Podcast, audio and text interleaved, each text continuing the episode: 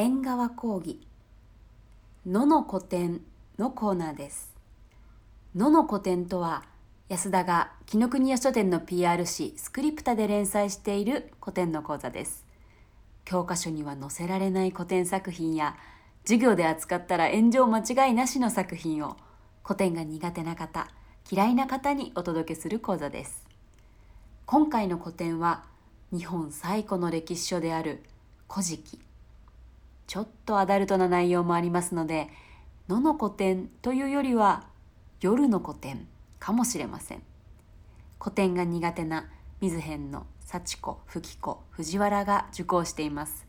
また縁側ラジオのホームページも作っているノボルーザの大金聡は赤ちゃんを連れての受講です。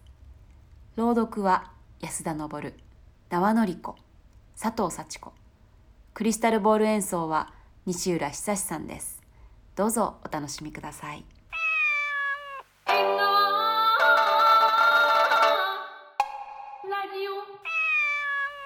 じゃあよろしくお願いいたします。お願いします。えーこれはあの野の古典講座ということで、えー野は野原の野はい。紀ノ国屋書店の PR 誌のスクリプターというところに連載している古典の講座なんですけども、それをこうラジオでもやってみようという講座です。今日はあの3人の女性と1人の男性と1人の赤ちゃんが講座に参加してます、え ーでこの「野の古典」っていうのはあの学校の古典ってなんかつまんないと思ってる人が多いじゃないですか。はい。好きでした？うん。すごい嫌いでした。すごい嫌いだった、で何が嫌いだったの？うんなんかわからなかったんですよね。国語は好きだったんですけど、古典になった途端に理解ができなくなるから、それでなんかもうあもうわかんないって嫌いってなっちゃいました。あ意味が分かんない、うん、意味がわかんなくて。今のまま赤ちゃんの顔をみんなで見たまで。で古典が嫌いっていうのは実はあの教科書に載ってる問題があって、あの学校の教科書は検定が必ずあるで、その検定に引っかかるような作品は載せられないっていうのがあるんですね、で特にその授業しづらい作品っていうのは載せられなくて、まず第一にテストに出しづらい作品は載せられない。ああ。うん。テストに出しづらいっていうのはどういう？あの文法事項をあんまり出せないとか。ああそれ誰が検定してるんですか？文科省関係の人とかですね、まあ、検定する会があるんですよ、赤ちゃんが泣きました、そういう教科書に載せられないような古典を、えー紹介していこうというのがこのコーナーなんですけども。素晴らしい。うん。楽しみ。本そのものとしては教科書にも載ってる本。の中で、えーあんまりこう取られない部分を紹介しようと思います、はいで今日はまあ第1回目ということでイントロなんで、まずちょっと「古事記」の話からしたいんですけども「はい。古事記」いかがですか？名前だけ知ってます。タイトルだけ。タイトルだけ、そうあの実は戦前は「古事記」はすごく有名でそれはあの天皇を神格化するという意味でもとっても重要視されてたんですけども逆に戦後はそれもあってほぼ教科書に載せられなくなった。で古事記って日本の神話を扱う作品なんですけども、ちょっと今日はその中で日本の最初の天皇と言われている神武天皇はい。の、えっと、奥さんの話を。神武天皇の奥さん。奥さん。うん。神武天皇の奥さんのお母さん。はすごい美人だったらしいんですよ。へえで瀬谷だたら姫っていう姫様なんですけども、はい。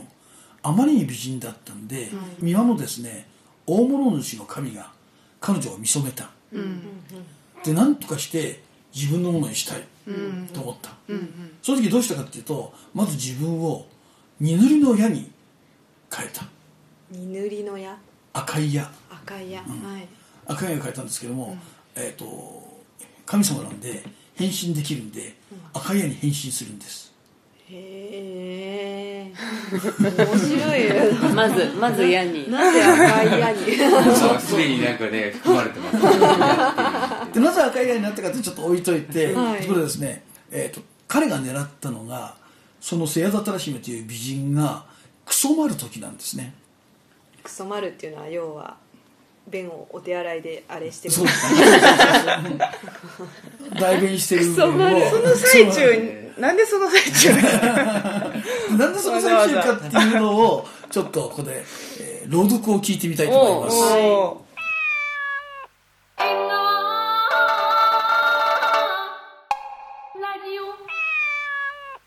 ここに乙女ありこれ神の御子というその神の御子というゆえは三島の溝食いが娘名はせやだたら姫その形麗し彼三輪の大物主の神見めでてその乙女のクソまる時に二塗り屋になりそのクソまる溝より流れ下り、その乙女の鳩をつく。しかしてその乙女驚きて、立ち走り、いすすき。その矢を持ちき、床の辺に置く。たちまちに、麗しき男になりぬ。その乙女に会いて埋める子。名は、ほとたたら、いすすき姫の御事という。またの名は、姫たたら、いすけより姫という。子は、そのほとということを憎みて、後に改めつる謎。彼、ここを持ち、神の御子というと申す。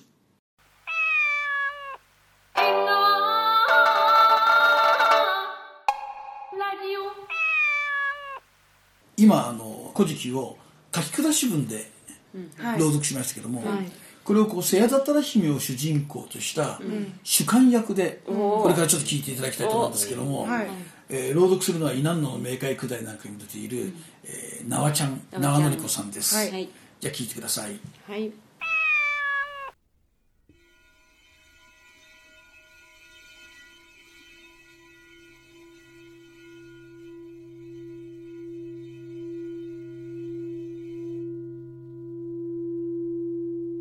私ある時ねクソ待っておりましたの。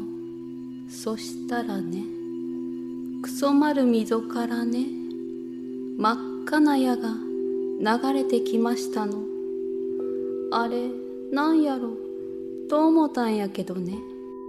まいっかと放っておきましたの。そしたらねその矢がね私のこにブスッと突き刺さってしまわれましたの。私驚いてしまってね。くそ待っている最中なのに立ち上がっちゃってね。あれあれあれとかなんとかいろいろいすすきしてしまったのですけれど。正直ちょっと高ぶってもしまったのですわ。それでその矢をあそこから丁寧に引き抜いてね大切に持って帰ってねベッドのあたり床の辺に置きましたのですわ。そしたらねその矢がそれはそれは麗しい男藩になられてねそのままいたしましてね。女の子が生まれましたの。名をつけましてね。ほとたたらいすすき姫の御事。今の言葉に直しますとあそこ。足をバタバタしてあれあれと感じて生まれた女の子。でもあまりに露骨でちょっとかわいそうだったので鳩を姫に変えて最後によりをつけて姫たたらいすけより姫という別名もつけましたの。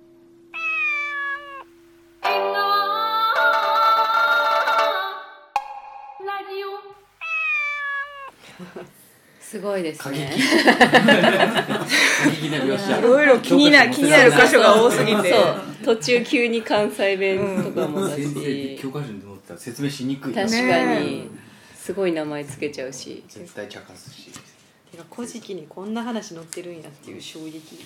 そうそうですよね。それで生まれたのがってことじゃなくてクソまってらっしゃってクソまってらっしゃった時にや刺さって あれあれしてから男の人が綺麗になってでその後に生まれたのがそうそうそう。それがだから初代天皇の奥様。えっと奥様。に後のねうん。クソ丸コンで生まれた。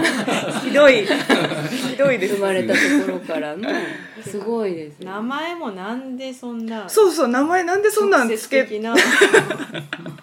ねなんだろうかあそこ足バタバタしてる椅子好きはそのどういうかミススキってあの「い」がちょっと窃盗語で「す」がする。だから「するするするする」なんでなんか思わずやっぱ借りちゃうっていう感じもあるあで実はこれあの本当にあまりにも過激なので、うんえっと角川文庫の前の版の角川文庫ではここの現代訳が随分変えられてこうんのままには載ってないんですね、ー教科書じゃなくても載ってないっていう。そう。ぐらいちょっと過激だし、うん。なんていうの初代天皇陛下の奥様ですからね。あだからもう。んうダメな可能性ありますよねもしかしたらね。この話をもうあまり広めちゃ。ーいやいや。そんなことないんかな。でもなんかいこれが面白い、うん。そうですね、いやその発売するときに今はでももう役は。今はちゃんと載ってるんであ載ってるんだ。ね時代ですよねうんその時の。そうですね。何をタブーとするかっていうね、うん。なんで丁寧に引き抜いて大事に持って帰ってベッドのとこに置いたんだろう でもなんなんかでもすごいい今聞くとすごい面白い感じするけど、うん。この、えー、と排泄するっていう行為とその生殖行為っていうところの、なん。今感じるなんかちょっとその恥ずかしい感じとまた全然違ってたのかなっていうのは思いました、ね恥の文化っていうのの持ち方が、だっていい女がいたからって赤い矢になってズブっていうのって なんか今想像すそうるとコそういいントやけど。男がやるとは思えないけどそうそう。もうそう。そう普通に行けばねもうイチコロなのにズブっていうのをまず入れるっていうのが。一回矢を経ないとそうそうそう。今のやっぱあサプライズ精神かもなんか今の感覚とはねい。や嬉しかったかもしれん。びっくりした。うん。えめっちゃ面白い。で実はこトイレってすごく重要で、あの日本の神話にはトイレがこれからもよく出てくる。うんうんあそうなんですか。それ糞尿とかもよく出てくる、うん。それなんか他の国でも？ほとんどない。だってあそう。ギリシャ神話であんまりトイレの話聞かないでしょ。なんかイメージないですね、あんまり。で日本がやっぱトイレの話がよく出てくるのは実はあの人糞、はい。人の糞を肥料に使うのは、うんうん。日本と韓国ぐらいしか昔はなかった。へえでそういう意味では人糞っていうのはとても大事なものでむむしろそういうのを理解をしてたくらいだからね。肥料として人糞の理解をしてたくらいだから。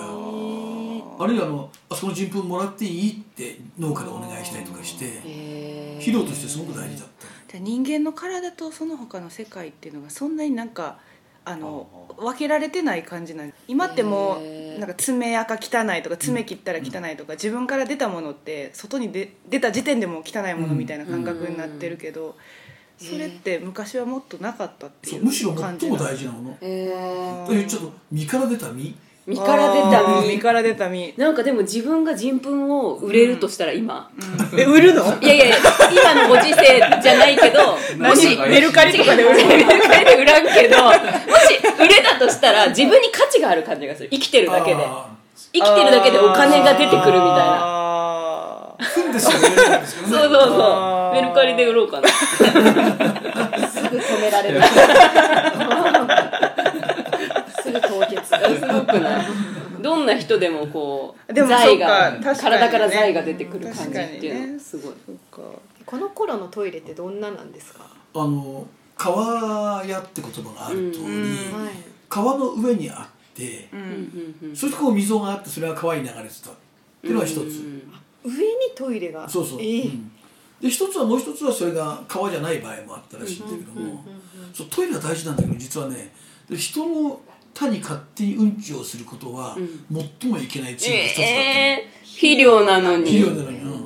そうなん、えー。そうなんですか？多分コントロールされたうんちとココンントロールされないうんちっていうのがあって。へ えあそっか害にもなるし罪にもなるしそうそうそう。えじゃあ自分の他にする分にはもう別にうんちを溜めとく場所があるんで自分の他に勝手にしちゃやっぱいけないんでしょうね、ああそうなんですね。流通があるんだ、巻き方があるんちゃう？やっぱ巻き方？巻き方ってどういうこと？なんかこう土への混ぜあびっくりした、ま、どのぐらいこう？ソソフトクリーム的な具体的なそういう違う違う違う違う。巻き巻き方。ま巻き方。ねうん田畑への巻き方ね。そうそうそうそうえー、でも川で洗濯もしてるのに上流から全部トイレがあ違う川使ってた。あそうかもしれないね。ね。そうね。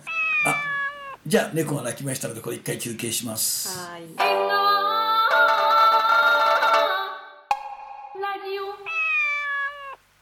まあ、こんな風にしてこれからもあの古典を紹介していきたいと思います、あーすごい。楽しみ。楽しみ。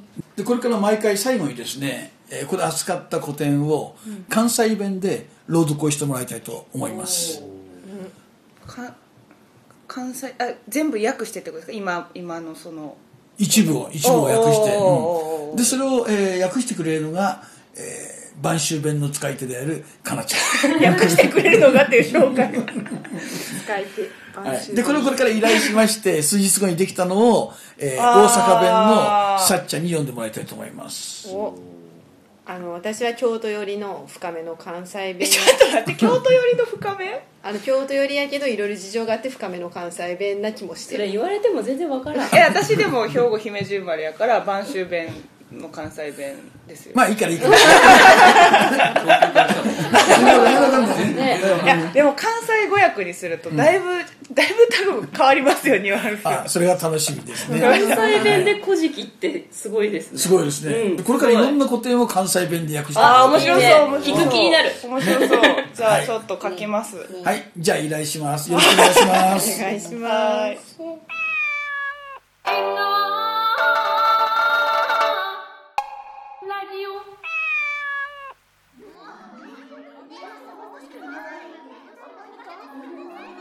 ちなある日なクソ待っててんけどな川屋はな川の上の方にあってな川屋から川にクソ丸溝が渡してあっててんな。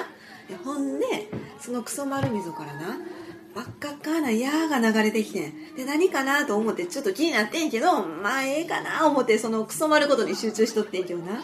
そしたらなそしたらやでその矢がなうちのそのあれをあれするめちゃ大事なところにブスって刺さってしもてな。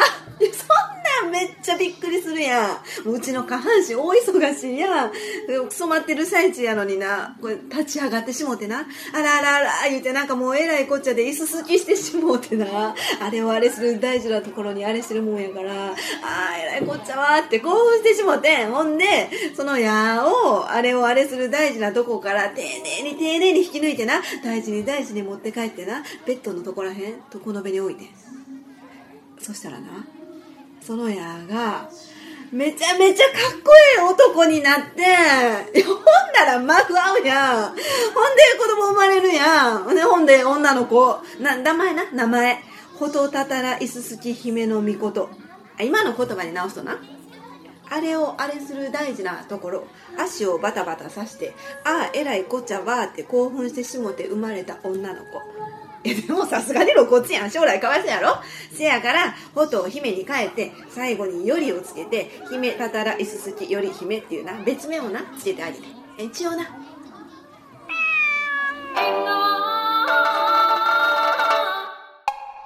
ジオ